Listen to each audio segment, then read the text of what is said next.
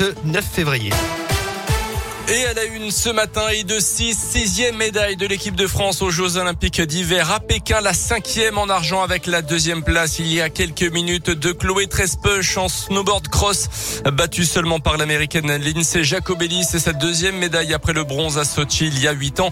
L'autre française, Julia Pereira de Souza, termine elle cinquième après avoir remporté la petite finale, elle qui avait chuté en demi. Dans l'actu également, 7000 euros destinés à son patron et qui avait finalement atterri sur son compte bancaire personnel. Une habitante de l'Allier condamnée à six mois de prison avec sursis, des faits qui avaient duré huit ans entre 2009 et 2016 d'après la montagne. Déjà condamnée pour abus de confiance, la prévenue n'avait pas non plus déclaré cette somme aux impôts. Elle avait également souscrit deux crédits renouvelables en ayant désigné son ex comme co-emprunteur et en imitant aussi sa signature. J-2 avant le début des vacances d'hiver dans notre zone bison futéis, le drapeau orange vendredi dans le sens des départs au niveau national. Un trafic dense évidemment en direction des Alpes notamment et puis samedi drapeau rouge dans les deux sens dans la région. Euh, ça sera toujours très compliqué en, en direction euh, des stations alpines. Dans l'actu également, une audition très attendue au procès des attentats du 13 novembre 2015 à Paris et Saint-Denis. Salah Abdeslam doit s'expliquer aujourd'hui sur le fond du dossier. Il est resté quasiment muet pendant toutes ces années d'enquête pour ce premier interrogatoire prévu sur deux jours. L'unique survivant des commandos terroristes qui avaient fait 130 morts sera interrogé sur la période précédant les attaques. Faut-il légaliser le cannabis alors que la France expérimente en ce moment un usage strictement médical? La légalisation du cannabis récréatif est un débat qui revient régulièrement, y compris en période de campagne électorale.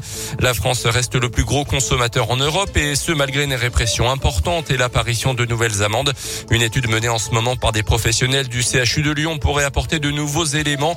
400 psychiatres ont été interrogés, étant eux-mêmes en lien avec des patients consommateurs de cannabis. D'après les premiers résultats, 80% d'entre eux se disent favorables à cette légalisation à des fins médicales, plus de la moitié à des fins récréatives.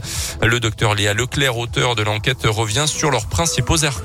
Les arguments qui vont avancer, c'est de pouvoir proposer par la légalisation des outils de prévention et d'information pour les populations, mais en fait c'est surtout pour les plus jeunes qui ont des vulnérabilités hein, euh, par la suite à développer des addictions ou euh, des troubles de santé mentale, et puis de limiter le marché noir et la criminalité et permettre un, un meilleur contrôle des produits. Donc ça c'est vraiment les arguments principaux des participants favorables.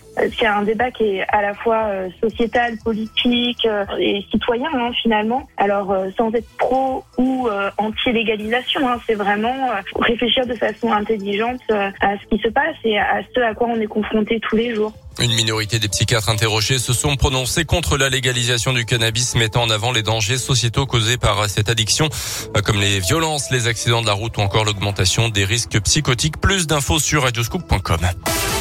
Retour rapide au sport avec en basket la défaite de la Jave hier soir à Lille en Pro B 72-75, 25 points encaissés par nos Auvergnats dans le dernier carton. Et Vichy qui reste sixième de Pro B et ira à Saint-Vallier le week-end prochain.